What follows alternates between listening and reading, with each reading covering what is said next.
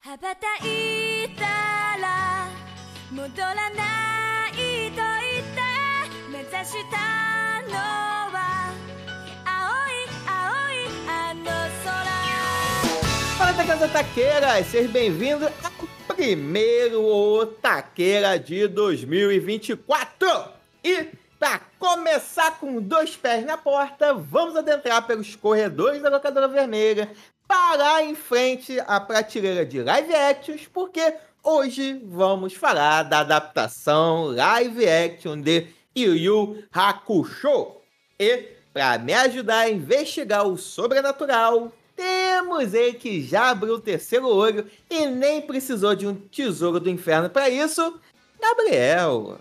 Olá, pessoalzinho, mais ou menos aqui em 2024. Tudo bom com vocês? Tudo bem comigo? E eu acho que esse vai ser um daqueles episódios que eu vou deixar irritado pessoas aqui na conversa. E talvez Ih. você aí também. Ih, já vamos começar com treta? Fique aí. Vamos ver, vamos ver. E para fechar o time do Taqueira, temos é que até o final desse episódio ou vai acabar voltando porém, ou vai virar um yokai. Jana Monteiro! Olá, pessoal. Eu tô votando no Yokai, hein? Mas feliz ano novo pra vocês. Feliz 2024. E o meu início de ano tá tão bom quanto o final com esse live action. Olha, Oh. Nossa. a energia Caramba. hoje tá, ó. É. Oh, a minha sorte, assim, a sorte e tristeza pro entretenimento é que deu tempo de eu esquecer um pouco, me acalmar. Se Ah. eu tivesse gravado esse podcast depois que eu terminei o li- o live action, teria sido na força do ódio. Ah, poxa, perdemos essa Perdemos. chance, gente. Puxa vida, perdemos Você- isso. Se eu soubesse, eu teria gravado na hora. A Jana Yokai. Eu, essa é ótimo. É.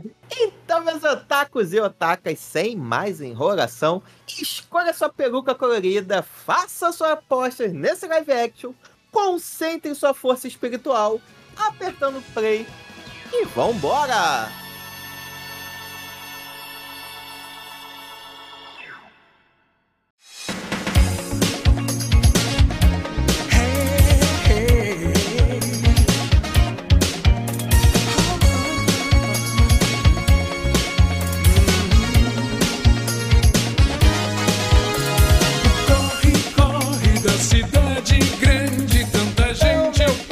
nesse primeiríssimo Otaqueira de 2024, vamos falar do presente de Natal que a locadora vermelha entregou pra gente. Que maravilha, hein? Maravilha, esse presentão aí, o bom velhinho entregou pra gente essa adaptação de Yu Yu Hakusho. Mas antes da gente falar sobre, de vocês, meus queridos, como é que foram as entradas? Ou as Opa. saídas? Não sei. Que isso. Cara, foi bem feliz. Reunido com os amigos pra festejar, né? Bom, aí tu vê os amigos bêbados, né? Dando um problema. Legal. Eu, como não sou da bebida, né? Eu sempre fico nessa parte que. que eu, eu guardo as memórias, né? Diferente dos amigos. Então. Eu sempre me divirto dessa forma, sabe? As pessoas pensam, ah, você não bebe, como você se diverte?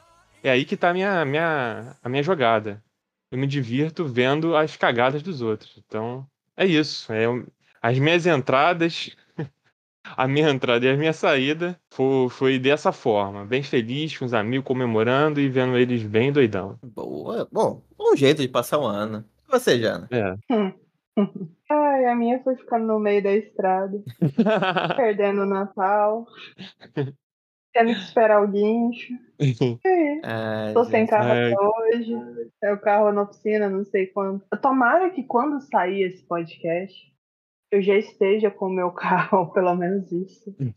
Porque isso fodeu todo o meu final de ano. Rapaz, gente. Caraca, que drama, hein, Jana? Realmente, realmente.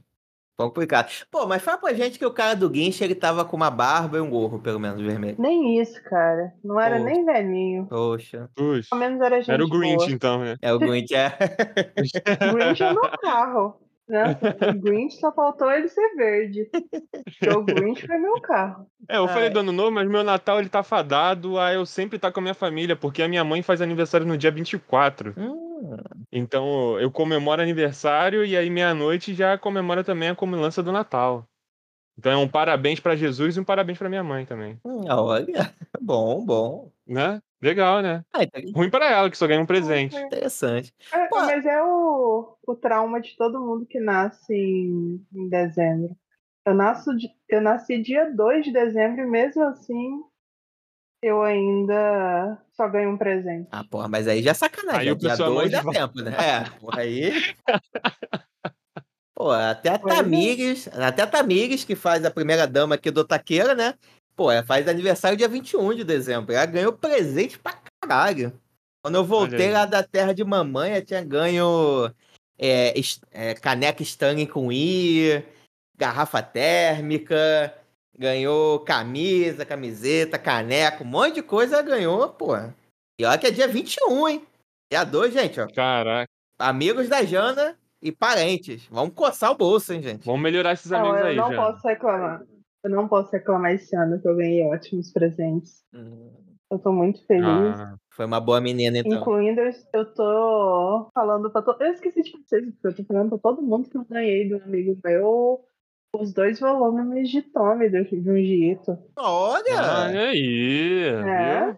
Presentaço. Tá, olha aí. Algum desses Pô. já. Tirando o fato que o, que o meu amigo mandou o presente assim com semanas de antecedência e disse que eu só poderia abrir no Natal. E quando deu meia-noite do dia 24 pro 25, eu abri e eu quase tive um colapso, porque eu fiquei extremamente feliz, que eu tava até tremendo na hora que eu vi que era o- os mangás de Junjito. O meu primeiro Junjito, gente. E logo os dois, versão completa. Legal, hein? Ai, cara, eu fiquei muito emocionada. Ele ouviu o nosso episódio, Jungito? Cara, ele assistiu primeiro. Então, eu citei ele no, no podcast. Porque eu Uhum. ass- tinha assistido um episódio do anime por conta dele. E por eu ter Então esse é amigo de gostado. verdade.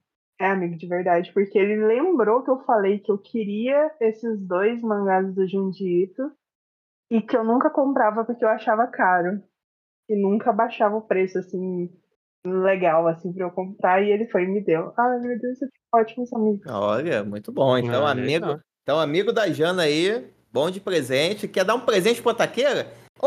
Dá um prezinho, ajuda nós em 2024, gente. Isso, compartilha também. Ano passado batemos 15k, agora vamos, a meta é 20, parceiro. Isso. Então a gente vai Dobrar a precisar. meta.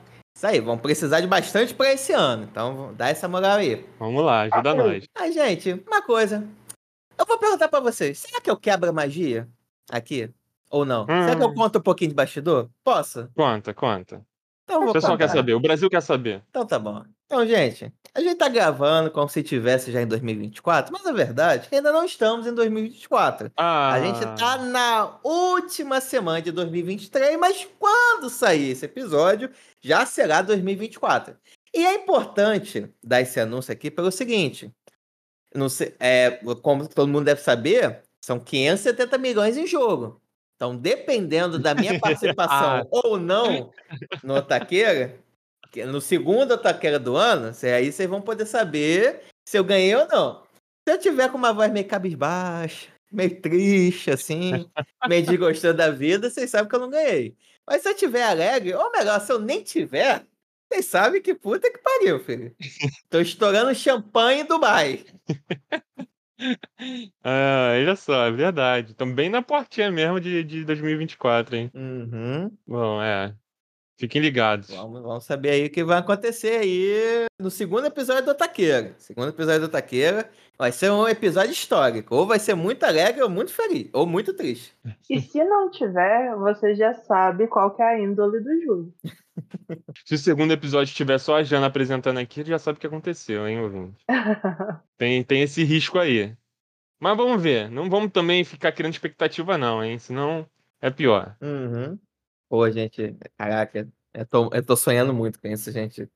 Tá- Calma, vai, calma. vai- vai ser uma decepção, gente. Se não ganhar, por favor. Tem que sair uma quadra, uma quadrinha pelo menos, gente. pô, é muito milhão, hein? Na moral. É tipo assim. É como se gasta isso, né? Não faço nem ideia de como gastar isso. Não sei, mas seu servo tá pronto, senhor. Estou pronto. Nessa hora, nessa hora você se torna criativo, cara. É só ver. Cara, é muita milha. Uhum. Vamos lá, um testa aí, né? Vamos, joga pra minha conta que de repente eu, eu vou ver como é que funciona isso. Pode deixar, pode deixar.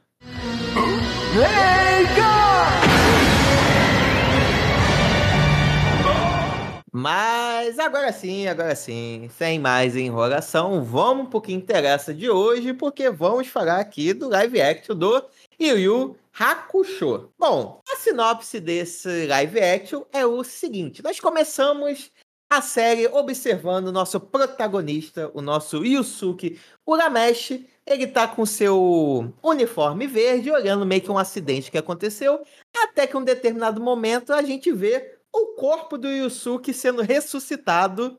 tem- era Uma tentativa de ressuscitar o corpo do Yusuke que tinha sofrido um acidente, né?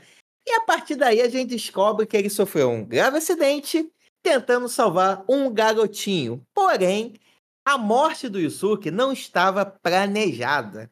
E com isso, ele recebe do senhor Koema a uma segunda chance para poder retornar como um detetive espiritual e a partir daí ajudar em diversos casos sobrenaturais, né?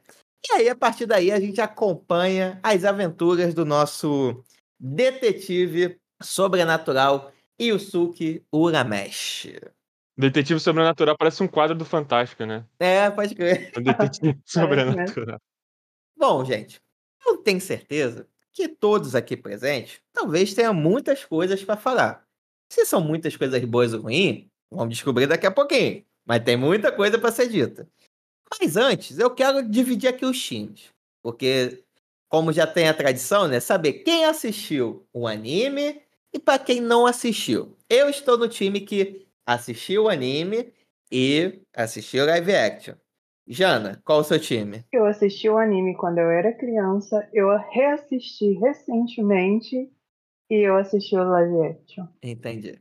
Pela, pela intensidade da voz da Jana, quando eu falo da criança recentemente e agora live action, você já entende a decrescente, né? Mas tudo bem. E Gabriel, você? Qual o seu Já posso começar a irritar vocês? Pode? Então, enquanto criança, eu não assisti o Yu Yu Hakusho. Hum, Lá no tempo, quando era jovem mancebo, quando ainda era TV de tubo e tinha uma, a faixa de horário, né, na Cartoon Network que passavam esses animes, né, nesse horário. Passava Inuyasha, passava Samurai X, que a gente já conversou aqui já até, tem um episódio sobre isso. É, e Yu Yu Hakusho. Eu não tinha, que naquela época tinha que ter a TV a cabo, né, no caso. A TV a cabo é. Parece que. Porra. Isso é- antigo, né? TV a cabo é antigo, né? Cara, que absurdo. Que isso. Esse é um negócio tão comum. Então, nessa época, eu também não tinha TV a cabo, os amigos também não tinham, mas tinha o famoso GatoNet, né? Eu também não tinha um GatoNet. Mas na minha TV tubo, é, eu consegui mexer as antenas e de, achei uma posição que consegui captar o sinal da Cartoon Network. Eu não sei como, mas conseguia captar. Às vezes ficava meio chuviscado, mas às vezes ficava muito bom. E aí isso aí me deixou muito feliz porque era um momento que eu tá, ia estar integrado aos meus amigos, né? Porque muitos deles assistiam a Cartoon e tal. E aí nessa época justamente que passava o Yu Hakusho. E eu me lembro de de, de estar nessa faixa de horário, né, que era bem tarde e tal, e que passava esses animes, esses desenhos mais diferentes. E, pô, eu não sei porquê, não sei explicar pra vocês, mas não me pegou naquela época. Não, não me interessou. Não sei se eu, se eu comecei por algum episódio que foi desinteressante. Enfim, não me interessou nada. Mas, conforme foi passando os anos, eu fui entendendo, eu fui descobrindo, né, a sua importância. Hoje eu sei que ele é bem famoso, principalmente pros velhos otaku, né? uhum. Que é... vai ser mais um episódio nostálgico aqui, né? Ou E aí, mas ele é famoso por várias coisas, né? Tanto por, pelo seu conteúdo, tanto e aqui no Brasil, principalmente por conta da sua dublagem, que é meme, é, é referência e enfim. E então eu reconheço esse esse essa fama, né? Reconheço a sua grandeza dentre esses animes nostálgicos, mas enquanto mancebo, criança, jovem padawan, eu não não consegui assistir, mas aí eu assisti o live action e aí eu fui ver uns episódios, né? Tentar buscar correr atrás aqui, tentar fazer um dever de casa para para ver e tentar comparar, até pra gente conversar e ter, eu ter um pouquinho mais de embasamento. Mas, pô, são 115 episódios, né? Acho que eu assisti um pouco tarde demais, então não consegui ver 115 episódios. Que tem no YouTube, hein? Se você ainda não viu, assista lá. Dublado. E Pra eu não vi acompanhar tudo. o live action. É, Pra acompanhar o live action é só as duas primeiras temporadas. E assim, é só a primeira temporada e o finalzinho da segunda. eu fui ver tarde.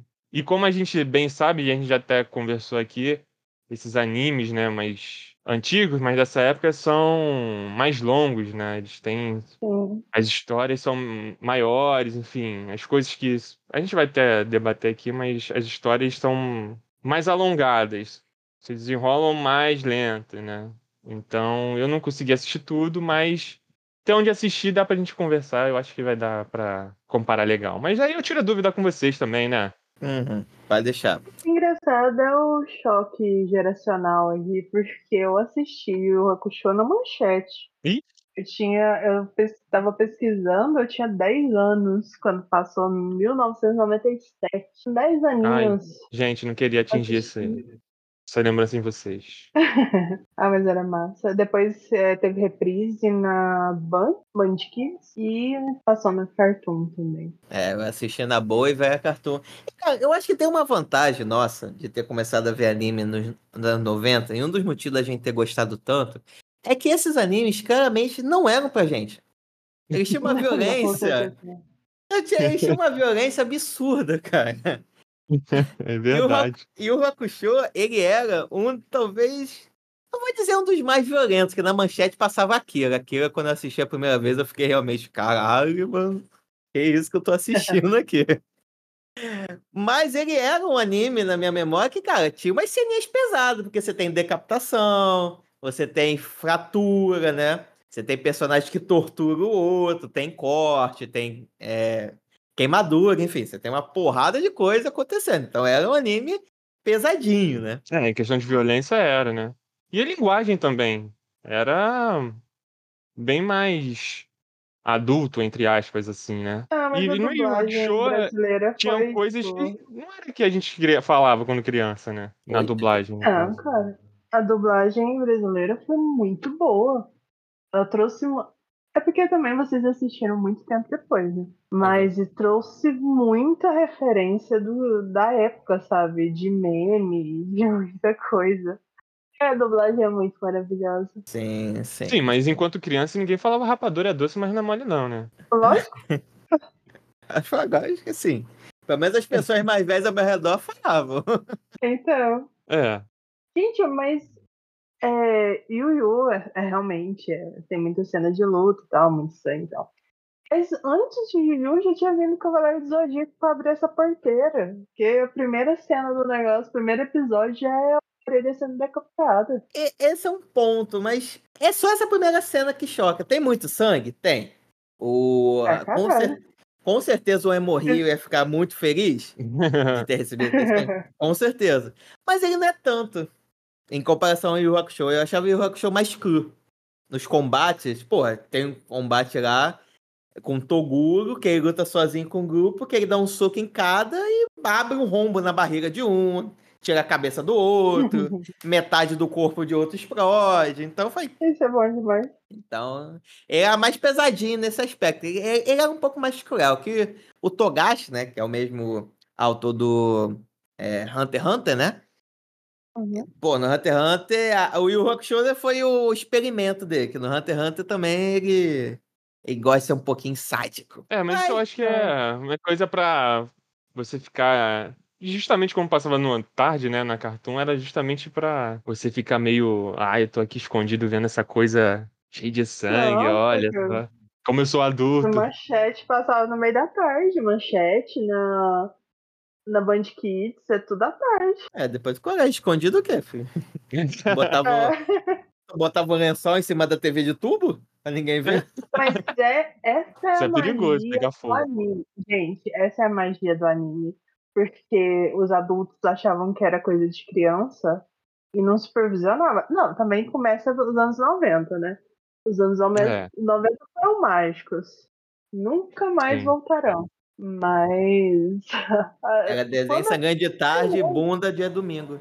Junto com a família. Até hoje, gente, tem, tem pessoas que acham que anime é coisa de criança. Anime. Eu tenho uma puta coleção de mangá aqui, gente. Toda vez que vem as pessoas que não gostam, vêm na minha casa, acham super legal a estante de livros e dão a, a vira a cara por eu ter gastado tanto dinheiro com mangá, que é coisinha de criança. Ai, ai. Mal saberes o tipo de leitura que você gosta, né, Jana? Mal saberes. Ó, cara, esse tipo de leitura aí, agora que tá começando a chegar no Brasil, já vai aumentar, ainda tem pouquinho. Aí, beleza. Então, separamos aqui os times. Agora temos eu e a Jana que assistimos, tivemos infância. E o Gabriel, que não teve infância, preferia jogar bolinha de gude, soltar pipa, jogar bola, essas coisas, né? Beleza. ah, mas ó, eu já falei até aqui já, acho que foi no episódio de Power Ranger, porque eu, eu era uma criança, criança, né? Então eu ia pra rua com uns amiguinhos, alguns amigos, e a gente brincava de, de virar os personagens, né? Dos desenhos que a gente, é, que a gente assistia. E aí os amigos assistiam o Yu Yu Hakusho, eu não assistia, e um belo dia foi brincar disso, e aí cada um foi interpretar um personagem, e acabou pra mim sobran- sobrando o, o Kuwabara, né? Hum, E aí, hoje fui descobrir que não era, acho que não era tão legal ser o Kuwabara, não. Pô, não. Que isso. Coaba é um dos favoritos, cara. Aí eu fui Gente, Kuwabara na brincadeira. falando em Coabra, eu só quero. É porque eu não sei quanto a vocês. Eu tenho uma regra na minha vida que tudo que é da minha infância eu só assisto dublado. Eu- filme, anime, tudo que foi da minha infância eu assisto dublado. E a dublagem do, do live action foi com a mesma equipe do, do primeiro. Tanto da primeira quanto da segunda dublagem do anime. Só que o Kuwabara teve que mudar de dublador, porque o nosso querido José Luiz Barbe- Barbeito ele faleceu em 2018, infelizmente. É, como vários, nos últimos anos, vários dos nossos mais incríveis dubladores estão indo fazer dublagem no céu, né? Uhum. Ele também foi um desses e, infelizmente. O nosso Kuwabara do live action, que é uma coisa positiva desse live action em termos, ele teve que ser dublado por outra pessoa. E eu fiquei muito triste com isso, porque muitos dubladores partiram e isso, pra quem gosta de dublagem, pra quem dá valor pra dublagem brasileira, que é impecável, é É, complicado, complicado. Mas vamos lá.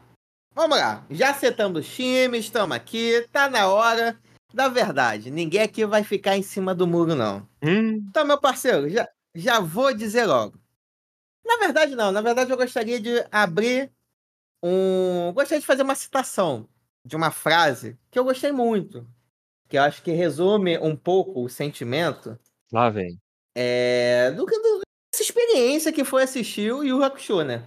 Abre aspas. A gente vai tomar no cu desse live action. Fecha aspas.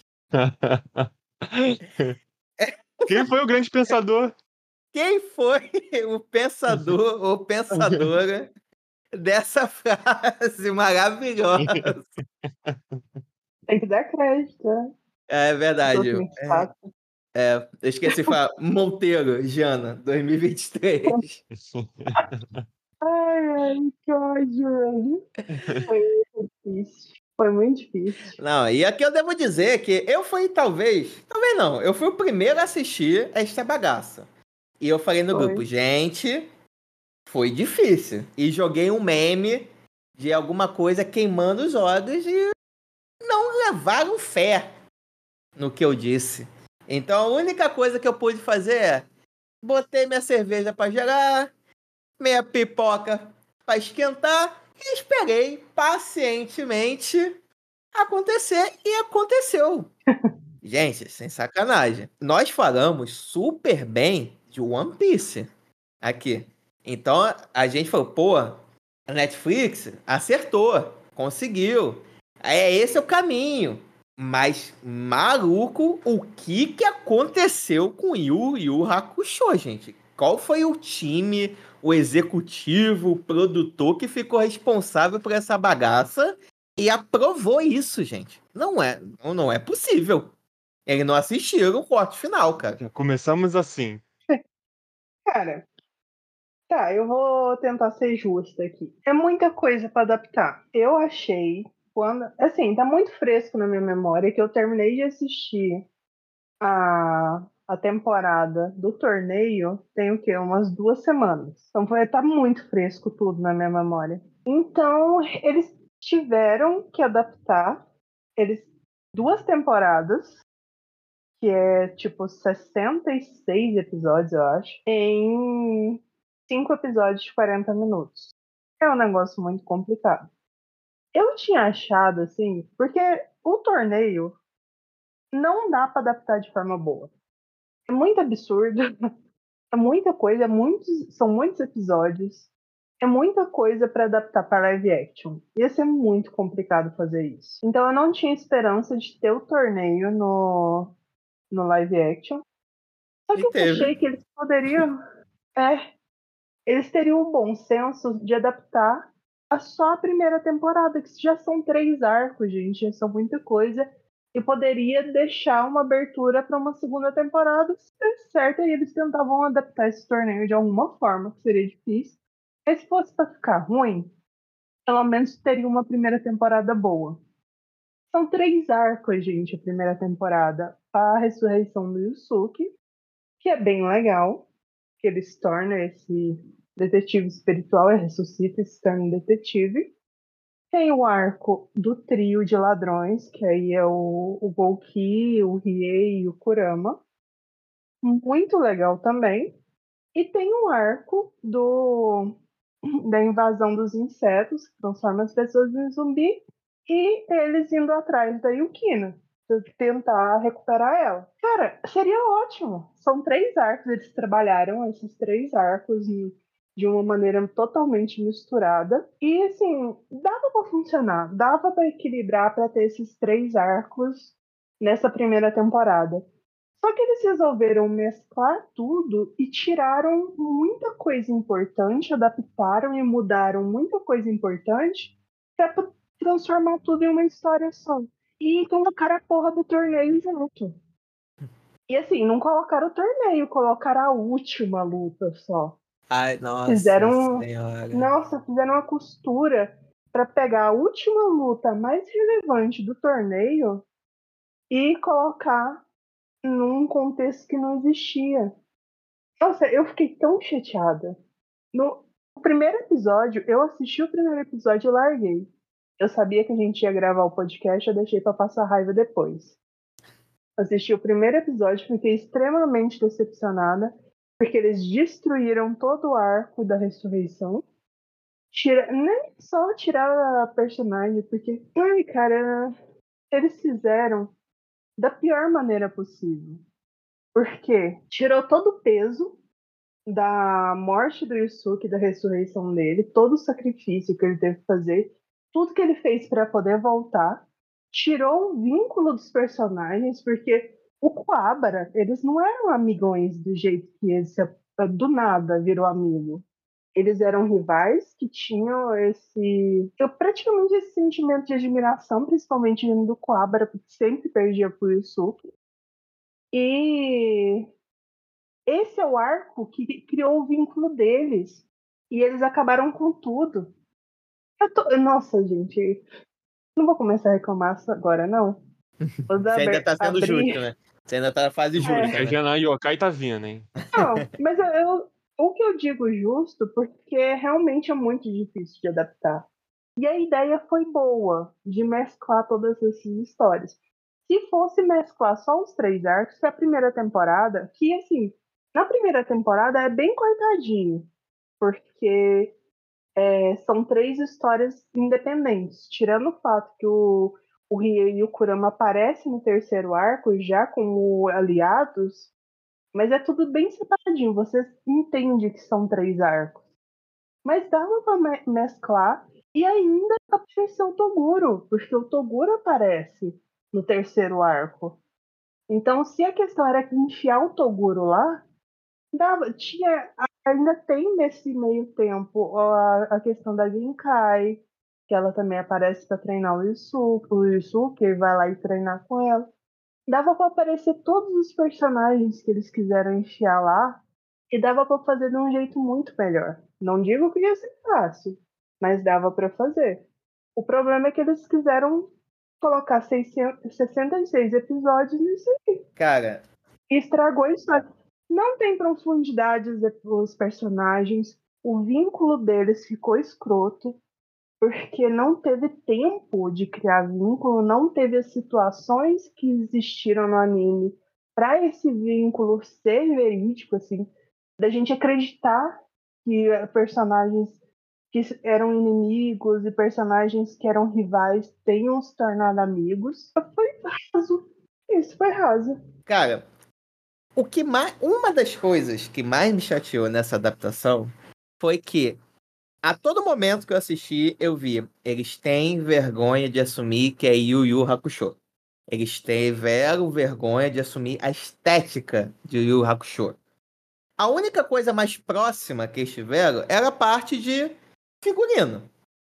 Era, as roupas eram idênticas, os cabelos peruconas escrotas, né? Não tiveram dinheiro para comprar peruca. Então tava um cosplayzaço as situações.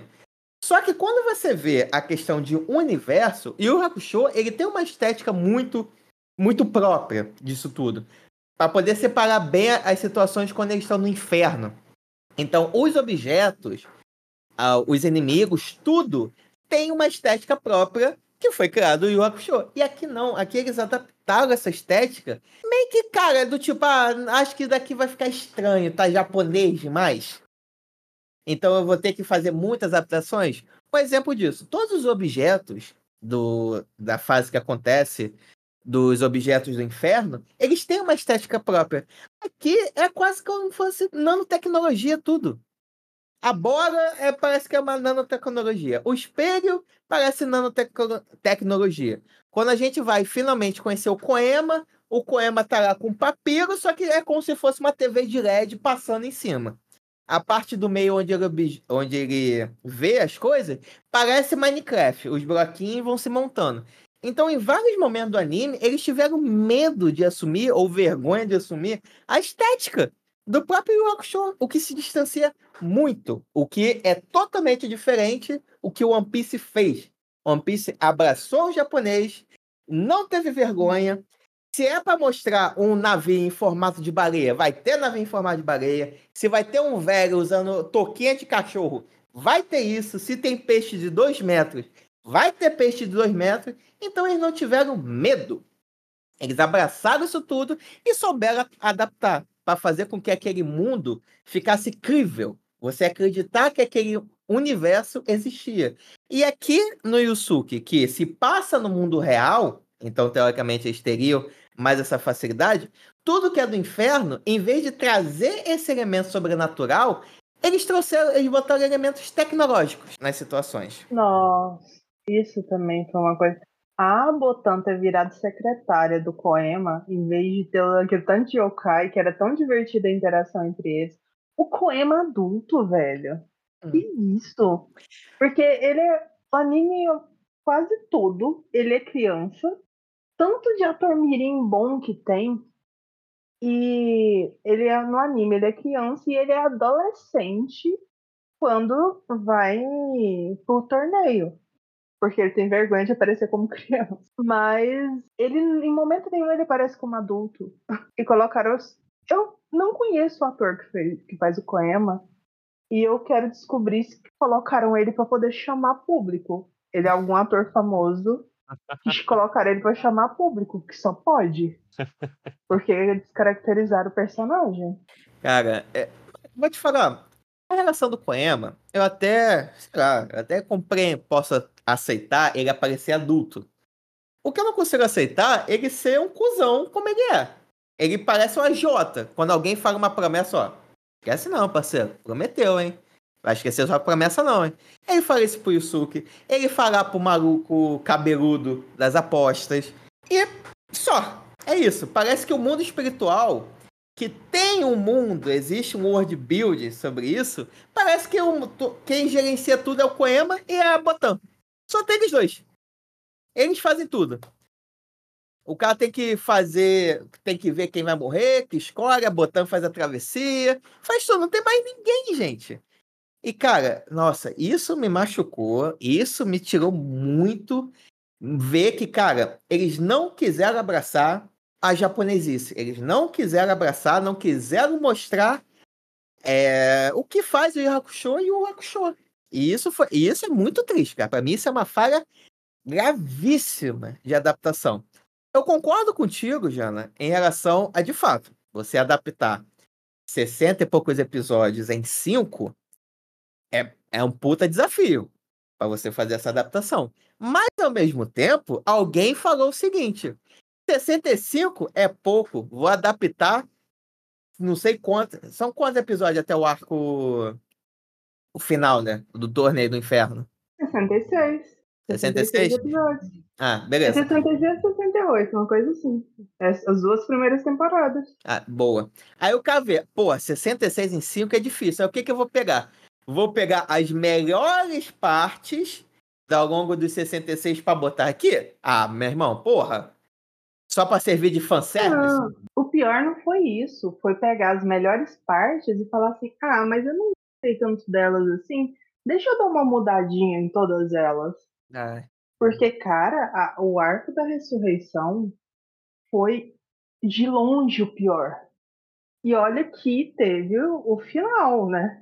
Do torneio. ai. E mais a da ressurreição pra mim foi o pior, porque mudaram a morte dele. Até aí tudo bem. Quiseram dar um ar mais dramático, que a, a morte dele. Isso era o mais legal. Foi totalmente banal. Foi uma coisa muito estúpida. Não foi um grande acontecimento a morte dele. O que faz com que ele não tivesse lugar nem no céu nem no inferno. Só que a partir disso, todo o drama que se construiu, que é ah, ele observar a Keiko e a mãe dele sofrendo, que elas, elas sofreram muito mais que aquilo, principalmente a mãe dele, que parecia ser uma pessoa mais na dela, assim, e estava sofrendo pra caralho. Tinha toda a tentativa de comunicação com as pessoas que estavam vivas, porque tinham que manter o corpo dele é, preservado. E isso começa essa construção da amizade dele com o Quabra, que mostra que o Quabra tem esse lado sensitivo, e isso é muito legal. Mas é, é muito mais sutil do que foi apresentado. Tipo, o Quabra vendo a Botan, sendo que ela é invisível para todo mundo. Ah, que coisa escrota, gente. Era uma coisa muito mais muito mais sutil, ele tendo calafrios e tudo mais, era muito melhor. E depois tinha toda a questão de salvar o corpo dele, a questão do ovo. Gente, não vai ter o Sim. Pio. Não Nunca. A gente nunca vai ver o Pio, gente. Sim, sim. E, Nossa senhora. Ah, cara. Mas, mas sabe uma coisa que me Esse pega? arco foi muito. E, Gabriel, eu juro que eu vou te deixar você falar. Ou melhor, quando você quiser falar, Não, você fala. eu quero senão... deixar vocês inflamados mesmo. Ah, tá. Entendi. É, uma coisa que me pega é o seguinte: é a pessoa olhar para um shonen, um anime de luta como esse, e achar que a única coisa que importa, que a única coisa que queremos ver é a luta. Cara, a luta Quero ver a é luta. Eu gostei só. da luta. só a luta. Ai, Nossa Senhora, ideal. Aí tudo bem. Acabei de entender porque o Gabriel tá calado. Nossa, Ah. cara. É, é, tá, tudo bem. Nós queremos sim ver a luta. A luta é um momento épico. Porém, Yu Hakusho não era apenas a luta pela luta. Sempre existia algo importante relacionado à luta. Existia uma construção, existia a superação do personagem. E essa superação se dá o poder da amizade. e o poder da amizade. Só que essa separação, todas as lutas tinham um ponto importante. existia a- um peso muito grande no jogo. Só que esse peso ele é construído ao longo do tempo. Você tem cada arco, por mais que talvez não seja filler, pudesse ter sido cortado aqui na adaptação, mas tudo isso ajudava na construção do personagem, a você se afeiçoar ao personagem. E aqui eles falaram: foda-se pra isso. Vai ter lutinha? Vai ter. Qual é a luta, a melhor luta de todas? É quando o Toguro alcança os 100%? Vai ter isso. Foda-se a história do Toguro. Vou jogar de qualquer maneira. Um dos momentos mais impactantes, que é quando, de fato, a Mestra Genkai entrega o poder dele eh, ao Yusuke. Se quando você vê no anime a dificuldade que foi pro Yusuke dominar esse poder, e aqui depois de um mêsinho de treinamento, só porque ele aprendeu a controlar um pouquinho de energia na pedra, toma, foda-se, toma isso tudo. A morte Não, dela, foda-se, chegou não vou ter coragem pra sensível. mostrar a luta. Ele não tiver coragem de mostrar a luta. cara, eu tive que parar de assistir o anime e continuar no outro dia. Eu fiquei muito puta. Contudo, esse arco da Genkai inteiro, eu fiquei, assim, foi cuspir na cara de, de fã, velho. Isso daí foi. Foi desrespeitoso com os personagens, foi mal feito e tirou toda a carga dramática disso. Cara, eu tô mais. Tá voltando o ódio. É, Eu achei Gente. desesperado, tá voltando. Quando Porque isso vai lembrando, deu mais velho. ódio. Isso, tudo isso da Genkai, cara, tudo. Esse arco da Genkai, ele me deu muito ódio, porque eles destruíram. Os outros, o resto eu posso até relevar. Eu posso até relevar, mas destruíram a importância que a Genkai tinha na vida do Yusuke. A criação do vínculo deles foi feita de maneira escrota, não tinha como eles terem o vínculo que eles tinham no anime naquele treinamento tosco. E a questão da bola espiritual, gente. Que a forma. Aquilo lá quase matou o Yusuke. sim. E ela o só. Eu Pio garoto, mesmo? Foda-se. Toma aí, meu filho. Te treinei É. um mês, vou te dar o meu poder máximo, porque confio no seu potencial. Só que o, o, o, quem tava se esforçando era a porra do Coabra, dava pra ele. Ele que tava se esforçando até o fim. E o Suki viu, caraca, o Coabra quebrou um monte de espadinha e tá com o carro na mão. É, acho que eu vou me esforçar agora, hein? Mas, cara, eu reassisti recentemente todo esse o arco do, do torneio, bem recente mesmo. E teve a luta do Toguro com a Genkai, que mostrou toda a história deles, todo o passado deles, o, os diálogos dos dois antes da luta foi muito massa. E a luta em si foi muito poderosa. E, cara, eu chorei nesse episódio. Porque eu não lembrava, eu assisti quando criança, eu não lembrava que a morte da, da Genkai tinha sido tão impactante, tão emocionante. E eu chorei nesse episódio, principalmente com o Yusuke, ver ela morreu nos braços dele, cara. Uhum. A Genkai morreu nos braços do Yusuke, e isso que criou a, essa potência do Yusuke de destruir o Toguro, porque até o momento ele não tinha essa gana de matar, e ele tinha muito medo do Toguro. E o, o que fez com que ele tivesse esse, esse energia de vingança mesmo, que ele Não. ia acabar com o Toguro. E, e sem E, e contar. não existe. Jogar isso fora. E sem contar também que essa morte da Genkai no anime é uma forma que a Genkai teve de fazer com que o Yusuke não virasse o próximo Toguro. Exatamente. Porque a Genkai pede pra ele não seguir o mesmo caminho, porque o Toguro, ao mesmo tempo que, pô, ele quer ser derrotado pelo Yusuke, quer ser derrotado por alguém mais forte, ele também se vê no Yusuke. Então, se você vê, há a inversão do que aconteceu com ele no passado. É um oponente muito mais Cara. forte e ele tava fazendo de tudo para conseguir poder. E a Genkai, vendo o que aconteceu com o Toguro, ele não quer que isso aconteça com o Yusuke. Ele não quer que o Yusuke se corrompa pelo poder. Mas sério, eles jogaram tudo isso fora. Porque não deu tempo do Toguro e do Yusuke criar o vínculo que eles criaram. Porque precisou daquela luta que teve quando estavam salvando a Yukina para ter esse primeiro contato e o Yusuke entender que existia o, o Toguro no mundo e o Toguro poderia matar ele. Porque o Yusuke tinha medo do Toguro. Tinha muito medo.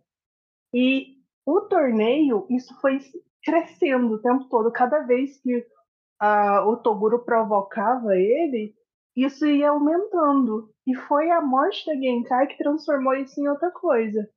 Cara, ela morreu de uma maneira que a gente nem sabe, porque a gente não viu a luta. Tá. Não sabe se ela foi a, a Genkai até o final. Ela morreu sozinha, e o Yusuke não ficou sem, nem tava sabendo que ela tinha morrido. Eu, Porque arrombado, Koema, arrombado. Não, vou guardar isso pra mim, vou ficar quietinho, não vou contar não, vou contar com isso aqui não. E aí no final, na última luta, ele matou a Genkai. Ah não, aí quem conta é a... é o, é o Togurinho, é o Toguro É um Júnior. outro bicho lá. Mas, cara, é, no, na morte da Genkai, tirando o Kuwabara, ninguém precisou contar assim entre eles. Porque todo mundo sentiu a energia espiritual dela indo embora. A irmã do Kuwabara, que não aparece no live action, era sensitiva também. A Botan entra em depressão porque ela que tinha que levou a alma da, da Genkai. Então Uhum. todo mundo achando ela super estranha, que ela não parava de chorar, ou então ficava só amuada. E não conseguia mais trabalhar porque ela estava em depressão pela morte da Genkai. O Yusuke, que estava junto, e não pôde fazer nada, não pôde salvar ela. E o Rie e o Kurama sentiram na hora que do ataque. Eles estavam treinando e sentiram a morte dela. Todo mundo sabia, só o Kuwabara que não sentiu. Sim. Eu, ai, nossa, E- um- E esse uma das melhores cenas, uma das melhores cenas eles não adaptaram, eles jogam no lixo. O Quaba descobrindo a verdade. É por Sim, isso. É no por isso. teatrinho. Só que olha a diferença do anime pra série. Parece que os produtores, o diretor, o roteirista, será quem idealizou esta bagaça, viu o seguinte: eu tenho os momentos chaves, eu tenho Toguro chegando a 100%, eu tenho a morte da Genkai, tem Genkai passando poder, tem treinamento do Yusuke com a Genkai, então tem esses momentos chave. Então eu tenho que botar esses momentos chaves. Só que ele esquece que eles se tornam momentos chaves pela construção passada, pelo que os personagens viveram antes até chegar àquele momento. Se a gente vê a Genkai aqui no, no live action, não é a mestra toda poderosa. Ela simplesmente é colocada para treinar o Yusuke para poder derrotar o Riei, que é um pouquinho mais rápido que ele. E só. E no anime eles colocam o quê? Uma missão para o Yusuke se tornar o discípulo dela, porque existia um, um yokai que era conhecido como rouba, o que roubava a técnica de mestres, né? E eles não queriam que o poder da Genkai, que era muito mais forte, incrivelmente forte, caísse em mãos erradas. Aí vai o Na Yusuke verdade, ela a- na verdade, a a Genkai, ela ia se aposentar e ela, passar. tinha, ela ia escolher um discípulo. Então ela abriu tipo um processo seletivo para criar esse, para escolher esse discípulo. E dentre eles tinha esse cara que roubava o poder do- dos mestres e depois assassinava eles. E, cara, e o, o Quabra foi de gaiato nessa história, ele não tava nem sabendo, ele foi atrás do Suki e acabou lá. Ah, eu tô maluco! Tá, é, o Gabriel tá muito calado. É, vai, Gabriel, cansei. Eu Vai, quero, vai. eu quero Eu tô aqui só na eu- alma, eu tô só assistindo vocês. Não, mas peraí. Olha, eu Ah. assisti o anime, eu, é um dos meus animes preferidos, desde a infância. O Júlio também já assistiu e gosta muito do anime. E a gente tem toda essa carga, essa lembrança que faz a gente ficar tão chateado com o que eles fizeram com o live action. Só que não é só isso. Eu acho que não teve profundidade nem nas relações, nem nos personagens. Eu não tenho uma opinião de quem não conhece a história, mas pela, pela forma que eu consumo conteúdo, não sei se eu que não conheço Yu Yu ia gostar também. Porque é tudo muito rápido, não tem é, tempo de tela para criar essas relações. e não tem tempo de tela para poder é, fazer com que eu me importe com esses personagens. Só que a única pessoa que não conhece Yu é você. Você, o que, que você sentiu assistindo? Qual que é a sua visão sobre a live action? Ó, vou entrar no meu corpo. Pronto. Agora, cara, a minha impressão aqui de tudo que estão rasgando sobre o, o live action é que alguém lá dentro da locadora vermelha chegou, ó, o dono da locadora, o senhor locadora vermelha. Eu tenho os contatos que dá pra gente, dá permissão pra gente adaptar o One Piece, mas a gente vai ter que levar o Yu Yu Rock Show junto. E aí, o que, que a gente faz? Puta, nossa, nossa meta era o One Piece. Vamos, vamos fazer o bagulho foda, vamos fazer o bagulho legal. E o Rock Show, a gente vê uma coisa assim ou outra e a gente bota aí só pra fechar o nosso ano. A minha impressão parece ser essa, tá ligado? Porque a Jana até já falou aqui, bem lá no começo, já falou aqui outras vezes, mas que é difícil, seria difícil adaptar tantos episódios e condensar no, no que é o live action do Yu Hakusho, mas eu acho muito mais difícil do One Piece, na verdade, para se adaptar. E eu acho que a galera, principalmente quando saiu o, o trailer, né, querido Julinho, é, já estava com as pedras já. Tava esperando pra ser a merda. Vai ser uma merda. Mas aí veio, estreou One Piece e todo mundo, caralho, não é possível, eles conseguiram. Saca? E o One Piece tá aí até hoje, né? Ainda continua. Então tem muita coisa. Eu acho bem mais difícil. Seria bem mais difícil de adaptar. Não é, porque o, da mesma forma, o One Piece ele também é dividido em arco. A questão é trabalhar arco. Isso que facilita o processo. E eles fizeram isso muito bem, o One Piece. Sim, aí eu entro já em Rock Show, né? Que eu assisti sem todo esse amor, né? No meu coração pelo, pelo anime. Então fui meio cru assim para saber qual é. E, e, vamos ver o que, que vai acontecer, né? Eu achei que, beleza, eles conseguiram costurar toda a história do que eles tinham proposto ali, né? Mas a todo momento a minha sensação é que, cara, tá faltando alguma coisa aqui. Sabe? O Coabra, eu acho até engraçado, né? O Coabra falando pro Yusuke, você não pode morrer, eu tenho que te matar. Eu acho isso engraçado. Mas enfim. Sabe, o Coabra virar um amigo do cara, assim, que ele queria matar há dois minutos atrás. Uh, sabe, o, ele, o Yusuke doar metade da sua, da sua vida pelo Kurama, sabe? Tá faltando. Em todo momento tava faltando alguma coisa, sabe? A minha sensação foi essa. E aí, fui justamente botar ali a prova real, né? Pra ver no, no anime. Cara, tava faltando muito, praticamente tudo, na verdade. Não é que tá faltando alguma coisa, tava faltando tudo. E aí eu trago essa questão do Kurama, porque o Kurama não é só simplesmente ele estava lá com a mãe dele internada, né? Porque ele tem toda uma história ali do porquê ele é aquilo, como ele chegou naquela mãe, né? Que não era, na verdade, a mãe dele.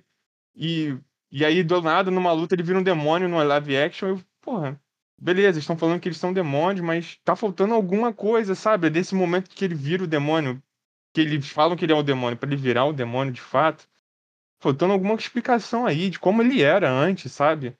Então, a todo momento, para mim, a sensação foi essa, de tipo, tá faltando elemento aqui. E eu que é triste, porque é, não muito atrás saiu One Piece, que tem muita coisa também, que tá aí até hoje, e que eles acertaram e que, tipo assim, dá para ter uma continuidade.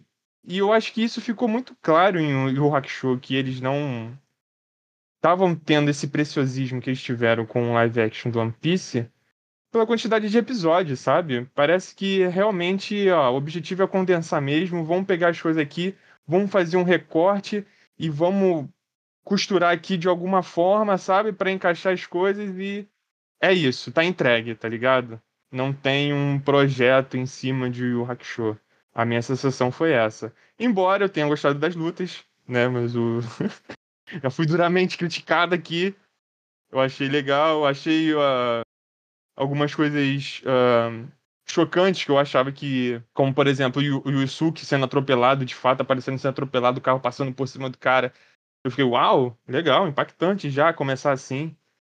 Mas são pontinhos, sabe? Assim, são coisas muito pontuais que eu acho que em qualquer obra é fácil de você chegar nisso, né? De você chegar num. Se dedicar e fazer um negócio legal, assim como luta, ou enfim, botar uma imagem impactante. A questão é mesmo faltou esse amor, né? E aí é difícil não comparar, porque é muito recente, One Piece, né? E é do mesmo lugar, foi produzido. Então, faltou realmente o amor. Para mim parece que é um projeto, sabe? E vocês falando aqui só me reforça mais isso ainda.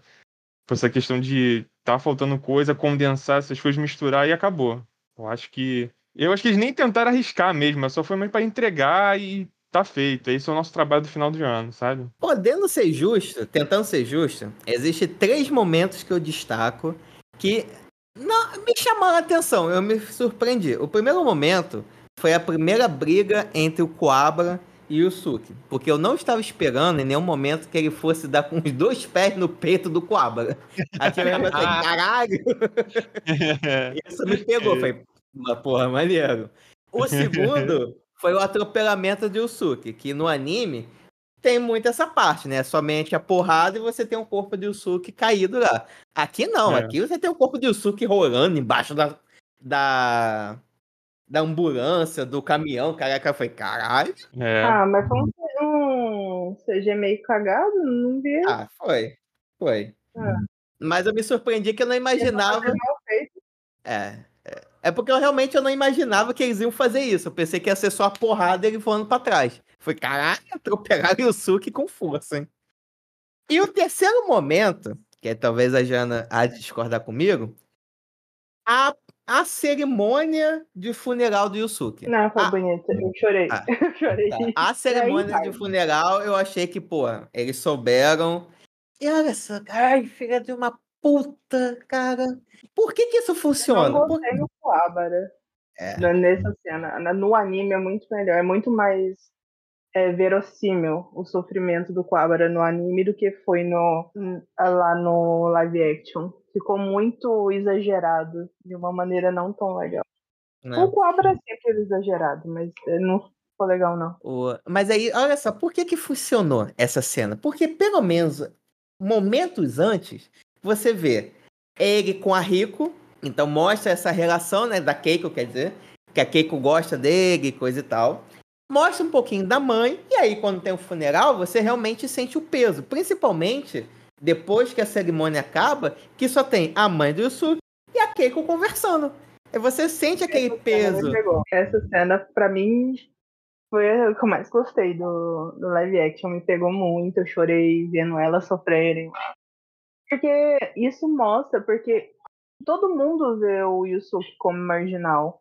E as duas são quem conhece ele de verdade. E nesse momento eles conseguiram demonstrar isso, principalmente com a história que a mãe do, do Yusuke conta. Uhum. E quando ela vai contando a história, foi muito bonitinho. Porque a relação deles era muito. Era quase brother do que pai, do que mãe e filho, mas era bem, bem bonitinha a relação deles. E aí quer ver uma cena que assim, eles botaram. E que sobrou, que poderia ter sido recortado, picotado, queimado, trucidado toda cena daquele gordo fumante de charuto com cabeludo. Nossa, por quê? Porque eu não queria saber, eu não quero ver a história daquele gordo, eu não quero saber com aquela cena péssima do tipo, nossa, eu sempre ganho, vamos lá. É cara ou coroa? De novo. Cara ou coroa? De novo. Cara e coroa. Vamos jogar aqui roleta russa. Pá! É, não tem um. Ah, Pena que não tem um par. Antes tivesse. Aí, fala, não, é porque desde criança eu nunca perdi. Eu sou muito sortudo, não sei o quê, vou apostar minha vida. E só quando eu tenho certeza eu aposto minha vida. Ah, meu irmão, porra. Então, aquela cena existiu, mas não a da roleta russa, claro. Mas aquela cena existiu com o Coema. Então ela existiu mesmo. Só que com o poema ficou uma cena muito mais interessante. Porque o, o Koema queria salvar a vida dele. E o, o cara foi contar o background dele, porque que ele perdeu, então ele não aceitava mais viver. Não, só que, cara, só que aqui tá. Ai, mais uma vez, oportunidades perdidas. Olha, eu não precisava. Esse personagem, beleza, ele aparece no arco lá do, do torneio, naquela parte das apostas, tá? Tem esse cara, ele é o. né, Não seria benfeitor, investidor. É. O cabelo preto, esqueci, o cabelo, cabelo preto com. Ele é. É. o líder do grupo do Toguro. Isso, isso. É que eu esqueci o nome, é investidor, benfeitor, sei lá, é o que bota dinheiro lá no Toguro. Só que eu não queria ver cena dele em cassino, não queria ver cena dele. é, Cara, isso não me trouxe nada. E quando chega o momento da aposta final, não tem peso. Porque o Koema não apostou a vida dele. Era o momento, era o ápice de tudo. Era a última luta. Era o momento de, cara, realmente, se o Tokuro ganhar, eu vou liberar um inferno na Terra. Então eu preciso que o Suki quer. E aí vem o momento que o Koema pega, pegou aquele marginal, deu uma chance pro cara e que confiou nele do tipo, você vai botar a vida? Também vou botar a vida. e tem momento que ele fica com o cu na mão também. Falei, fudeu, vou morrer. Mas peraí, qual foi a aposta deles? Que isso foi apagado da minha memória? O Koema Aposta- não. Não, é do Não. tipo, não, não apostou a vida, duvido, vai botar o dele na reta? Nem fudendo. Ele só aposta, A aposta Ah. dele, só para responder, foi o seguinte: ele liga a máquina de novo, científico. Por que uma máquina? Porque um reator para abrir um bagulho que é espiritual. Entendeu? Mas tudo bem. Ele liga lá a máquina dele espiritual. Aí o Koema ele faz uma redoma, uma, uns- uma redoma de, de energia, para evitar que ele abra os 10 centímetros dele, que é só essa inseto. 10 centímetros não é nada. Só ia sair inseto. Aí a aposta foi: se eu ganhar, tu libera. Eu Que falei, tá. merda, hein? Um apostador. E se, e se eu perder, minha vida. Aí vem o Coema. Não vai esquecer da aposta, não, hein? Esquece, não, hein? Nossa, que escroto. Eu, não tava... eu, eu apaguei isso totalmente da minha mente. Que merda, hein? Exato. Mas. E não é que ele apostou, o Koema apostou a vida dele, mas o tempo todo ele falava assim: nossa, eu não deveria ter feito isso. Né? Não é possível. E ele fica o tempo todo desacreditando isso, mas ele apostou a vida.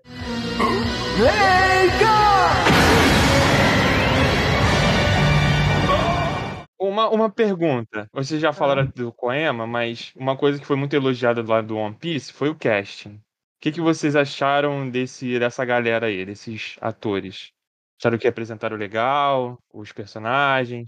Cara, ah, sei lá, eu não. O Quabra, eu acho que e teve umas atitudes que nunca que o Quabra teria, como tentar proibir o Yusuke de ajudar o Kurama. O Quabra nem tava lá naquela cena. Tava. hum, O que, que tava fazendo lá? Mas assim. Eu não achei horrível, mas pela mudança que teve nos personagens em si, eu acabei estranhando, né? Mas os atores não são tão. Aham. As Ah. perucas são péssimas. Isso com. Meu Deus. Ah! Era isso que Eu eu acho queria que- chegar. É, é peruca de boa qualidade realmente é um negócio caro. Eu acho que eles não querem investir nisso. Porque é muito ruim. O Kurama, cara. O Kurama tá judiado, coitado. Parecia um cosplay. Parecia um cosplay. Cara, falando em cash, eu achei. Eu acho que o único que se sabe um pouquinho, pouquinho só, também foi o Coabra. Foi o que mais. Tá, é, é o Coabra. Realmente o ator mandou relativamente bem nisso, mas tudo. E o Suki pra mim tava triste o tempo todo, tinha aquela cara de triste. O Kurama, que é a cara de nada. Que é a cara de o garanzinho de nada. O cara, o único que, nossa, eu queria muito ter participado o cast para ser o Riei. Ia ser o dinheiro mais fácil que eu ganhei na vida. o Riei não fez porra nenhuma esses cinco episódios, não serviu pra nada. O Riei não tinha objetivo nenhum. Cara, e entra numa coisa. Porque assim, adaptar, teve que adaptar, teve que cortar muita coisa, teve que costurar muita coisa, é, emendar umas histórias na outra, encaixar para poder tornar uma história só, em arcos diferentes de uma história só. Tudo isso eu aceito. Mas as mudanças centrais e, e mudanças muito importantes que eles fizeram me deixaram puta, sabe? Me deixaram indignada, porque é cagar na cabeça do fã, da história, de tudo. Porque, cara, o, Re, o Regan, Regan, Regan, o olho espiritual do Riei, que foi uma coisa, um processo horrível que ele passou para conseguir aquilo. Tipo, tinha chance dele não ter sobrevivido para conseguir a porra daquele olho, para conseguir o poder das chamas negras lá, das chamas mortais. Ele pegou aquela porra daquela espada que na, lá era um punhal, o que era um uma punhal, espada, verdade. um punhal. Ele cortou a testa e virou o olho.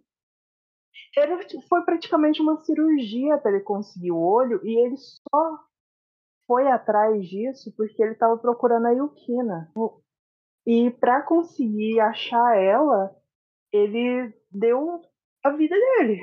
Tipo assim, eu quero, não tô nem aí com o meu processo, eu vou, tenho certeza que eu vou sobreviver e eu vou usar isso pra achar minha irmã. E lá não, vai dar um cortezinho na testa, aparece o olho. Nossa, velho.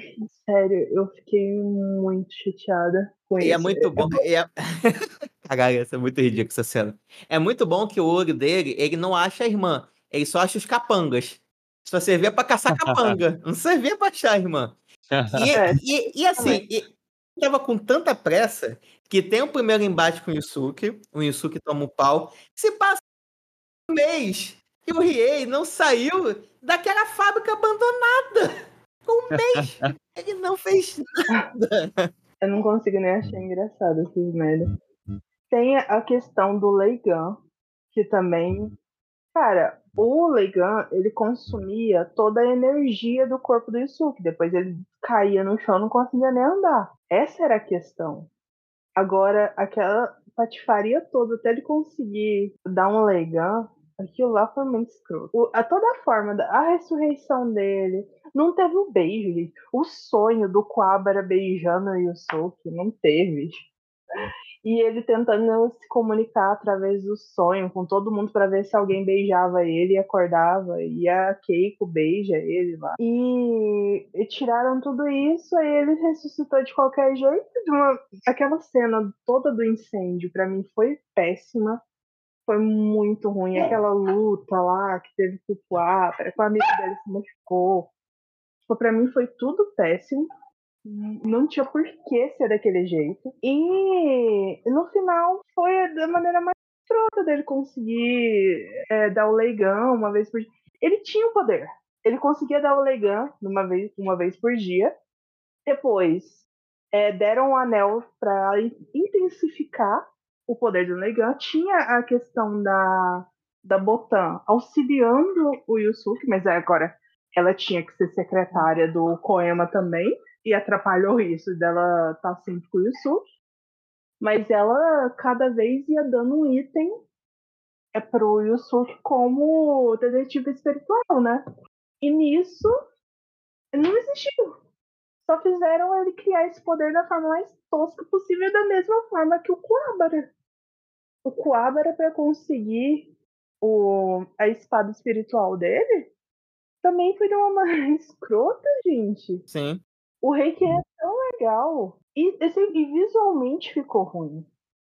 A espada dele, que era aquele raiozão é, amarelo lá, e virou aquela coisinha azul, parecendo a espada de Star Wars. e também o poder do, do Riei, as chamas mortais, que eram aquelas chamas negras muito fodas também, ficou aquela coisinha escrota. Ah, cara, é sério, eu fiquei muito é. É. decepcionada. Assim, né, não sei o Gabriel, né? É, mas a parte dos efeitos até entendo porque é uma série um pouquinho mais baixa renda, né? Mas quando você tem uma história legal, você e você também tem um diretor habilidoso, você sabe como contornar esses efeitos. Você vai dar destaque apenas nos momentos chaves. Nos outros, você vai tentar dar um jogo de câmera, fazer uma truncagem e tal, para que o efeito não fique muito. Efeito de poder é foda, porque todo o restante. Difícil, poder. Você não tem referência. Como é que é um Leigan? Mas essa bola de energia. De fato, é muito difícil, porque fica muito com aquela parte de efeito do, do After Effects. Que você pega pacote para fazer energia, essas coisas prontas, né? Fez um cursinho. Mas se você sa- é, se você sabe, se tivesse feito curso com a gente no, no set, ia ter feito melhor, mas enfim. Mas você sabe como lidar com isso. Você poderia trazer. é, deixar interessantes os efeitos. Mas que, como tudo na série, é jogado. As coisas acontecem. E que não fazem muito sentido. Tipo, quando tem aquela luta do Kurama com o cara das bombinhas, mais uma vez, eles tiveram vergonha. No anime, as bombas voadoras é tipo um bichinho com olho só, com asa, que ao tocar explode. Aqui não, é só umas bolas. Melhor, são mais esferas translúcidas, que você não vê o que, que é. Aham. E por algum motivo eles não souberam adaptar a relação entre o personagem. Porque na luta no anime, de fato, ele tem essa admiração pelo Kurama Kuroko. Yoko, que é a forma branca dele. Que o cara aparece do nada. E Exatamente. ele já, ele já chega falando, nossa, eu sou apaixonado pelo Kurama Yoko, sua forma, assim, assim, assado. Mano, você acabou de entrar e ele, até ontem, ele tava escondido. Como que você adora o Kurama Yoko? Exatamente. É, então, na verdade, é, o, o Kurama Yoko, ele é muito famoso.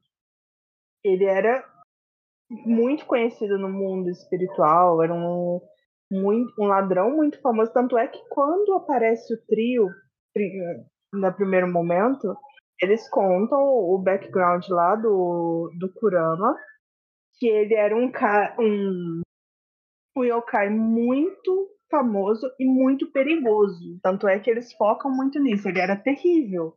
Só que quando ele é, foi, estava se escondendo na Terra e precisou é, entrar no corpo daquela, do feto daquela mulher grávida, que é a mãe do, do Kurama, ele começou a conviver com os humanos, porque ele cresceu ó, possuindo aquele bebê, né? E acabou se mesclando com, com o Kurama, que é o. Ele deve ter um nome dele mesmo, né? Não lembro agora qual é o nome do, do, do nome real do Kurama. É Suichi Mina, Minamino. Ele possui o corpo do Suichi, tanto é que a mãe dele só chama ele de Suichi. E acaba se mesclando e virando o Kurama. Só que é, tem ainda essa fama, ninguém sabia do que tinha sido feito do Kurama Yoko. Aí entra a questão do torneio, porque ninguém sabia que o Kurama Yoko era o Kurama. Eu sabia que o Kurama era um yokai que estava lá sendo um ladrão. No, que tinha roubado artefatos e tudo mais.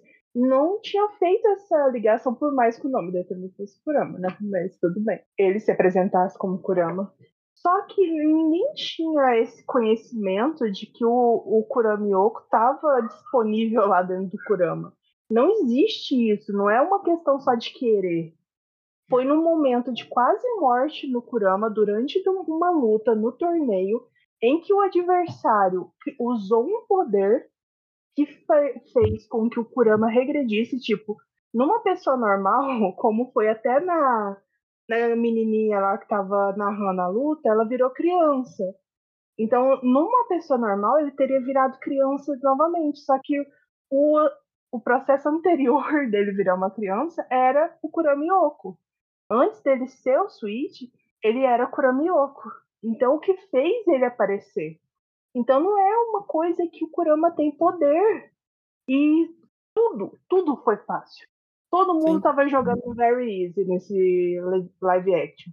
Porque o Yusuke conseguiu o poder, só a Genkai, ó, oh, toma minha bolinha pra você. Ah, obrigada pela bolinha.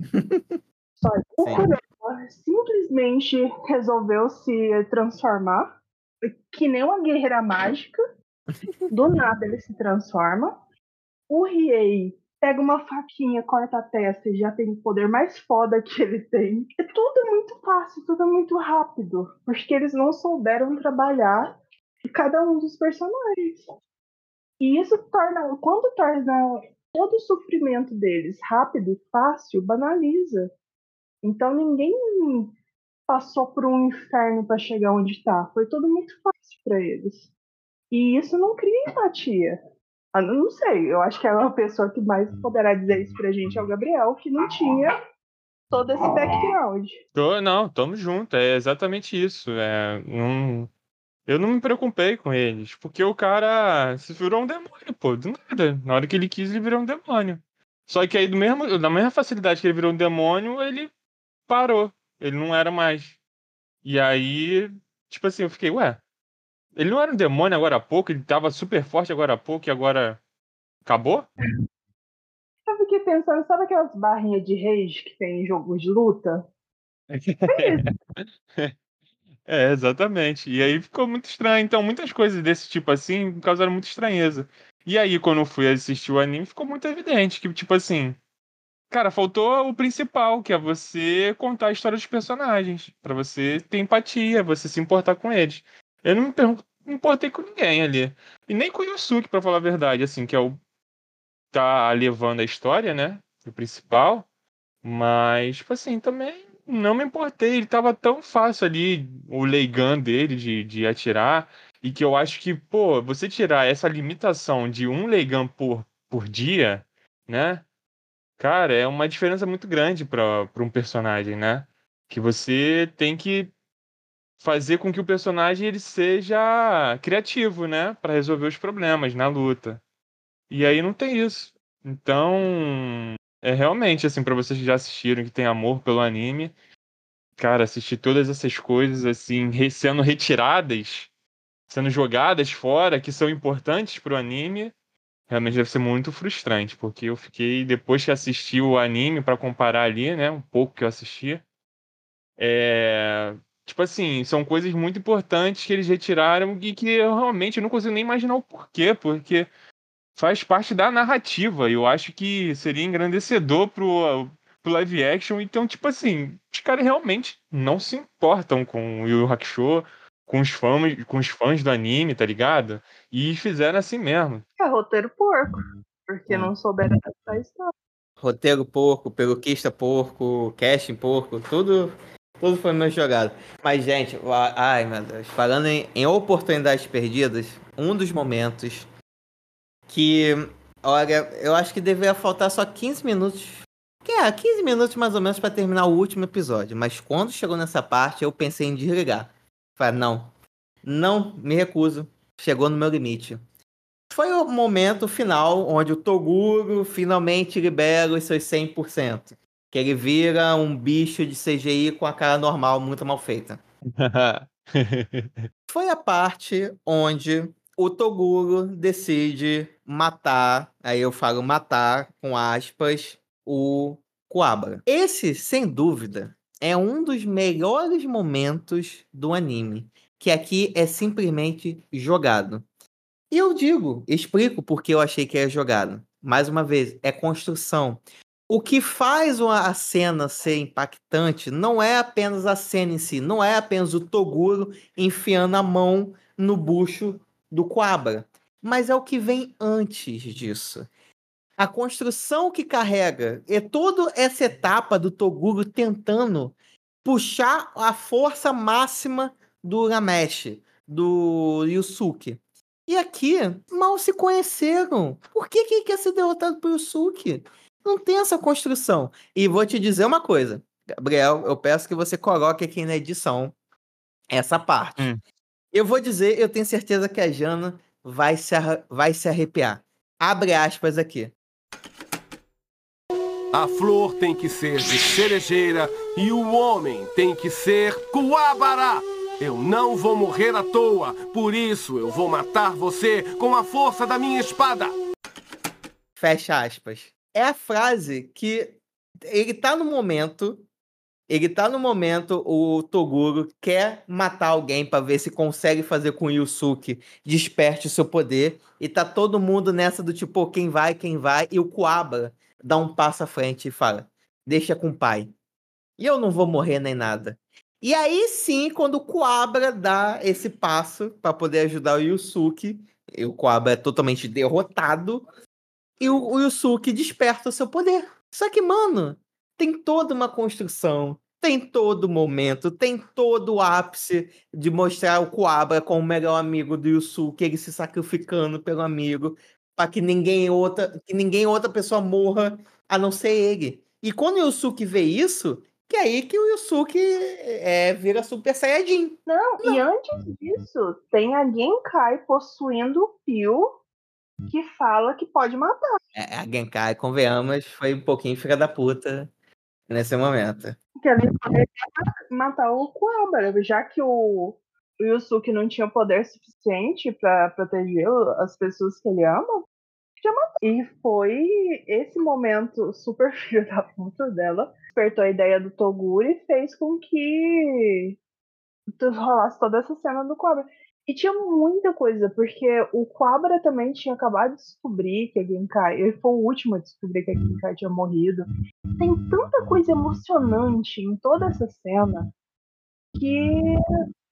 Não teve. Cara, só a morte da Genkai já foi a coisa mais broxante que existiu. Porque não trouxe nenhum impacto. Eu não senti verdade na no desespero do Yusuke quando ficou sabendo. Na dor do Yusuke não existiu, porque não tinha vínculo. Ah, cara, sério. Não, sem contar que depois que ele leva e consegue derrotar o Coabra, o Coabra já tá de pé, né?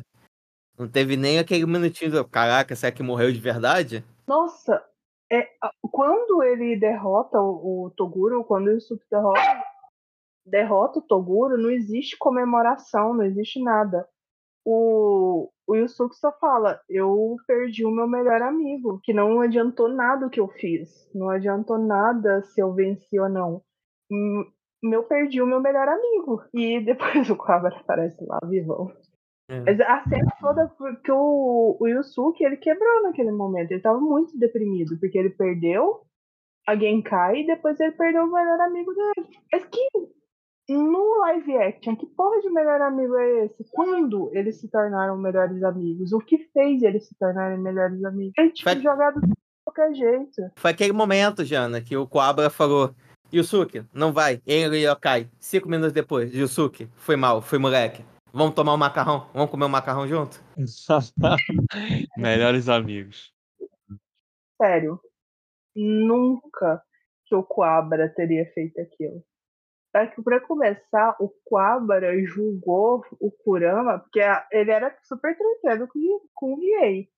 Mas nunca que o Quabra ia ouvir a história do Kurama e falar que ele não merecia porque ele era um yokai vai contra a índole do, do Coabra. Aquela cena nunca teria existido. O Coabra é do tipo que se um amigo estiver levando tiro, ele entra na frente da bala, cara. Ele não é. é eu acho que é, o Coabra é o personagem mais coração de todo o, o, elenco, de todos os personagens de Yu Hakusho. E isso é a melhor característica dele, isso que faz o Quabara ser o Quabara. E aquela cena eu fiquei tão decepcionada quando eu vi, tipo, ele falando ah, que o, o Kurama não merecia porque ele era um yokai. Ah, cara. É. Acho que a pessoa que criou todo o, o, roteiro, o diretor, nenhum deles era fã, nenhum deles gostava de Yu. Não teria feito isso, não, velho. É. que é, é um bagulho, tecnicamente falando assim, entre aspas também, né? Fácil, porque já tá feito já, né? Só olhar lá, tá feito, ó. Olha só como está a história já construída aqui. Tal se a gente fazer assim, assim, né? Enfim. Ah, pelo que vocês falaram aqui, eu acho que realmente o único Toguro live action que é bom foi o aquele que dá conselhos, né? No TikTok, no, no Reels. É o único Toguro bom. Em pleno 2023. Esse... Foi o que o Júlio falou. Eles pegaram os melhores momentos do, das dois primeiras, duas primeiras temporadas e tentaram encaixar uma da maneira mais possível. É, com cuspe e chiclete. Porra. Oh, e cara, gente, sério, eu fui de coração aberto assistir. Eu não tinha visto o trailer, não tinha ficado tão empolgada. E olha que eu não costumo assistir trailer, mas né, eu acabei vendo sem querer, querendo. Não tinha ficado empolgada, fui assistir do primeiro episódio. Do primeiro episódio eu já saí decepcionada. Isso foi só ladeira abaixo. Não tem. Eu vi o pessoal é, todo empolgadinho falando da Botan, que a atriz é muito fofa, é bonita, é fofa mesmo. Mas também não é a Botan. Ela virou uma secretária do, do Koema e a personalidade dela era muito mais divertida e interessante no, no anime. Mudaram muito a personalidade dela também. Isso é bonita. A atriz é bem bonita. Eu vou te dizer uma coisa.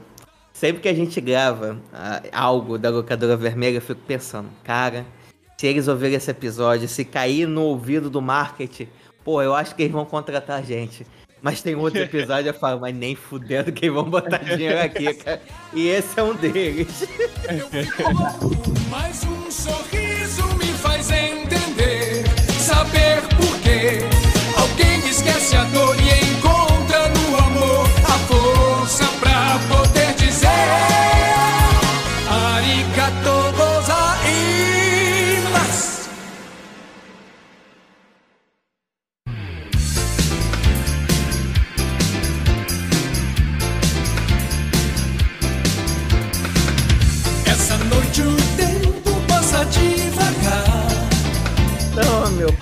pra começar 2024 daquele jeito. Volta a alma, volta a alma. Vamos lá, vamos voltar a alma aí. Eu tô tentando, mas já tá se esvaindo do meu povo. Mas que bom, meu povo.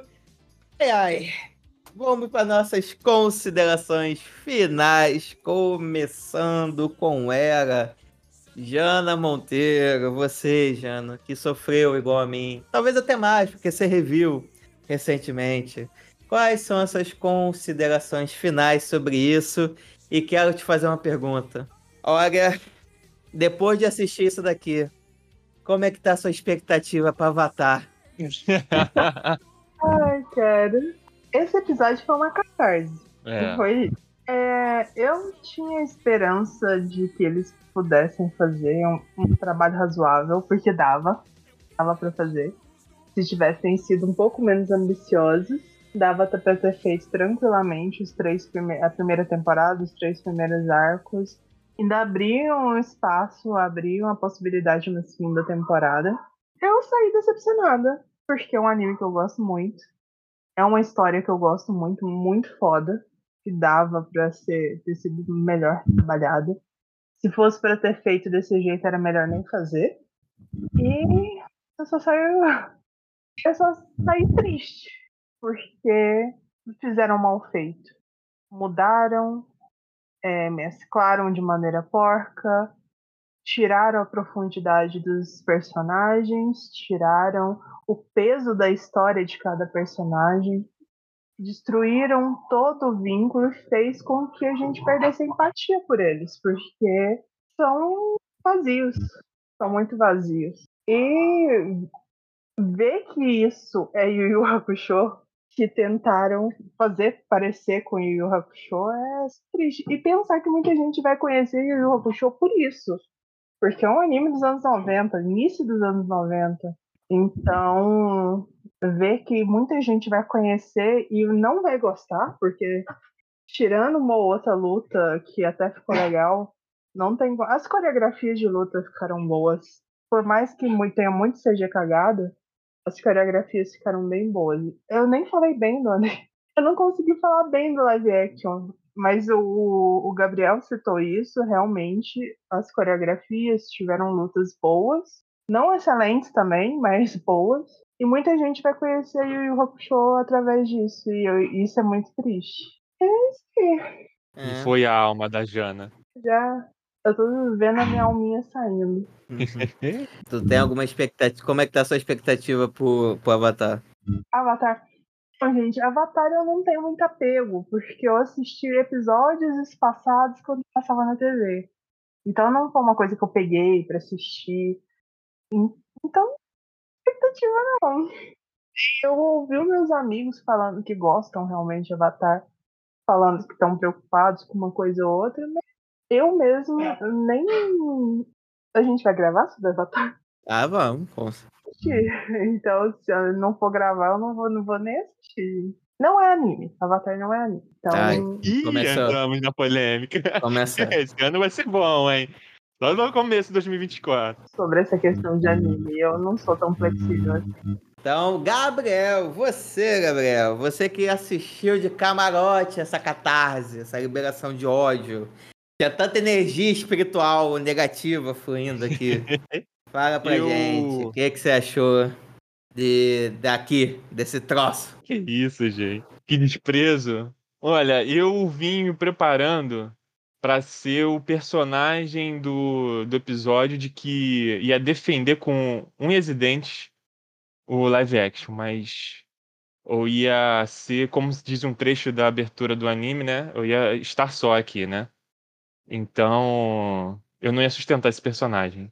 Ainda bem que eu não, não fui isso, porque senão ia ser pancado virtualmente por vocês, porque vocês têm muito amor. Então, assim, é, eu fui já pra ver esse anime, esse anime, né? Esse live action sem zero expectativa pra nada, né? Porque tipo, não me pegou quando eu era criança, né? No momento que era pra pegar pra assistir.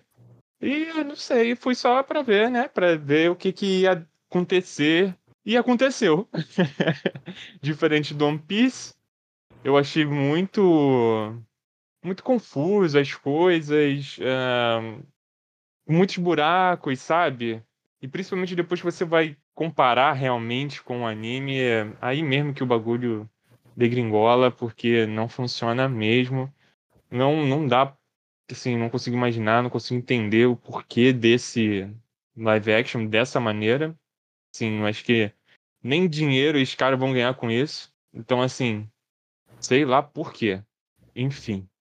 Então, assim, fui sem zero expectativa e saí também com zero, zerado. O anime não me empolgou. Não. O anime, ó. O live action, né? Não me empolgou, não me marcou. Da mesma forma que lá, quando eu era criança também, não fui marcado pelo anime. Agora. Já tinha que duvidar também de um cara que usa arminha, né? Em pleno 2023, fazendo arminha, irmão. Hum. Qual é? Agora, sobre o Avatar, eu já. Aí esse já tem uma expectativa, mas eu já aprendi com o lado ocidental da coisa aqui, né? Saindo um pouquinho do, do Japão, que não dá pra ter expectativa em cima das coisas, porque é um precipício gigante para você se esborrachar no chão. Então, é esperar. Vamos ver o que, que vai ser. Porque eu, gos- eu gostei muito do desenho, assistia muito o desenho quando passava na televisão. Gostava muito. Tentei reassistir um período assim. É um pouquinho difícil você assistir um pouquinho depois de adulto, assim, mas o começo até engrenar. Mas vamos ver. Sobre Avatar é, é um vamos ver. Hum, sei lá o que, que vai vir por aí. Agora, você, querido desalmado Júlio do Hum. Otoquera Cast, dê suas considerações finais sobre o Yu Yu Hakusho. Diga, abra seu coração. Ah, deixa eu passar só um adendo que eu esqueci, que eu tava querendo falar antes de você dar suas considerações. Sobre a dublagem, porque eu assisti dublado, porque justamente o Yu Yu Hakusho é uma dessas referências daquela época dos animes dos anos 90 dessa essa dublagem leve, essa dublagem garota, né? Que os dubladores são comentam até hoje de como foi ter dublado Yu Hakusho, porque foi muito diferente, né? Eles puderam botar coisas ali que em outras obras eles não podiam, poderiam botar. E, cara, até nisso os caras decepcionaram, porque eles tentaram replicar aquelas coisas que eram de lá dos anos 90, né? E não funciona aqui hoje, sabe? Eu, eu senti assim que, tipo, nossa, cara. Sentindo que esses caras são velhos falando umas gírias jovens, sabe? Daquela época. E também não me pegou, infelizmente. O meu problema foi jogarem umas frases muito do nada. Pois é. Eu gostei da dublagem. Mas até nisso não me pegaram, não me conquistaram. Olha que eu gosto da, de dublagens, hein? E o Rock Show é, tipo assim, a referência dessa parada, assim. E não me pegaram também nisso, infelizmente. Mas agora sim, manda ver aí. Abra seu coração desalmado com alma. Não sei se você está entre nós ainda. Quem vai me beijar na boca pra ressuscitar, gente? Ah, vou sair daqui. Tchau, galera.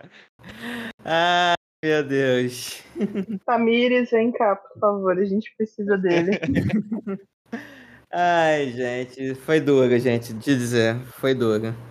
Porque, é, só reforçando o que já foi dito, essa adaptação, ela foi muito ruim, sério. Aqui tá mais um ótimo exemplo do que não fazer. O que, e, sério, é uma coisa que eu não consigo entender, porque quando você joga na mão de ocidental, faz merda. E aqui eles jogaram na mão dos japoneses, que consomem isso. E por que que eles fazem merda? Eles entendo, sinceramente. Eu não sei se teve muita influência da locadora vermelha para estabelecer, não, tem que ter esses pontos aqui. Ou eles realmente viram que, cara, não tem como, só teremos cinco episódios e para que a gente tenha uma segunda temporada, a gente tem que apostar todos os melhores momentos aqui. Não sei, sinceramente, não sei que decisão criativa, o porquê que eles tomaram essa decisão de fazer apenas cinco episódios e ruxar tanto assim. Sinceramente, eu não sei. Mas, independente, como a gente não dá pra trabalhar com si, dá pra trabalhar com o que foi feito. E o que foi feito foi muito ruim. Sinceramente, cara. Sério, eu- realmente eu que o Yu Yu Hakusho, ele é um anime legal. Até hoje, ele funciona em vários aspectos. E, e o que fez o Hakusho ter esse carinho enorme não é a dublagem, mas são os personagens. E aqui, infelizmente, eu não consegui ver o Yusuke, o Kuwabara, eu vi uns rampejos, mas o Kurama, o Rie, então, pff, o grana fácil que ele ganhou. Realmente eu fico muito triste por como eles puderam desperdiçar vários momentos icônicos e que marcam. E que marcaram diversos fãs de Yu Hakusho por aí. E é uma pena que toda uma nova geração vai ver Yu Yu Hakusho e mais uma vez vai olhar talvez pros velhos e falar: Era isso que você gostava? Era Nossa, isso é tudo? triste. Entendeu? Eu realmente fico muito triste que vai ter uma galera que vai ter essa reação que, diferente do que o, One Piece fez, de apresentar para o novo público e estimular o pessoal a assistir, inclusive, eles vão fazer um remake do. Eles vão reanimar é, One Piece mais uma vez para poder apresentar para o novo público.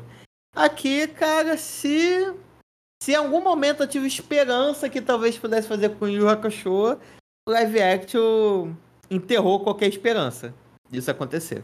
Infelizmente, acabou toda e qualquer chance disso pudesse acontecer. E, e cara, vou falar, até a dublagem, eu assisti dublado. Eu comecei a ver japonês, mas falei, não, não tá dando. Deixa eu botar no dublado, que pra mim é quase original. E, cara, também foi triste, sabe? Porque você vê que claramente não casava. Eles não tiveram liberdade, a mesma liberdade é, de fazer. Pra mim, e, e olha só que curioso. Ah, Esse é o poder dos anos 90. É. E olha só que curioso, é a primeira vez que na vida que eu vejo easter egg de dublagem. É a primeira vez na vida. Porque, cara, claramente não combina. Porque o Yusuke, que é o, a liberdade que eles tiveram pra construir o Yusuke desbocado da forma que foi, aqui não teve. O Yusuke era triste, não casava, não combinava. Mas aí, de novo, ah, o que que fez sucesso? Ah, tô na área, se derrubar é pênalti. Rapadura é doce, mas não é mole não. Então todas essas frasezinhas que eles repetiam simplesmente foram jogadas ao vento. Então, gente, me desculpe. Eu queria muito começar com o Otaque 2024 com a energia lá em cima, mas toda e qualquer energia esse live action sugou pra mim. Mas eu prometo que o, o da semana, da próxima semana vai ser bom, gente. Eu só não sei se eu estarei, porque eu quero estar rico. Na história do Taqueira Cash, nunca o Júlio e eu estivemos estão alinhados. Olha, ver. isso quer dizer alguma coisa, hein? Corram pras montanhas. A humanidade é. não vai sobreviver em 2024. ah, pelo menos começamos bem meio ano. É, olha só. A amizade. Olha aí, o poder da amizade, galera. Este sonho que rola sem ter fim. Eu quero a luz do bem no seu sorriso.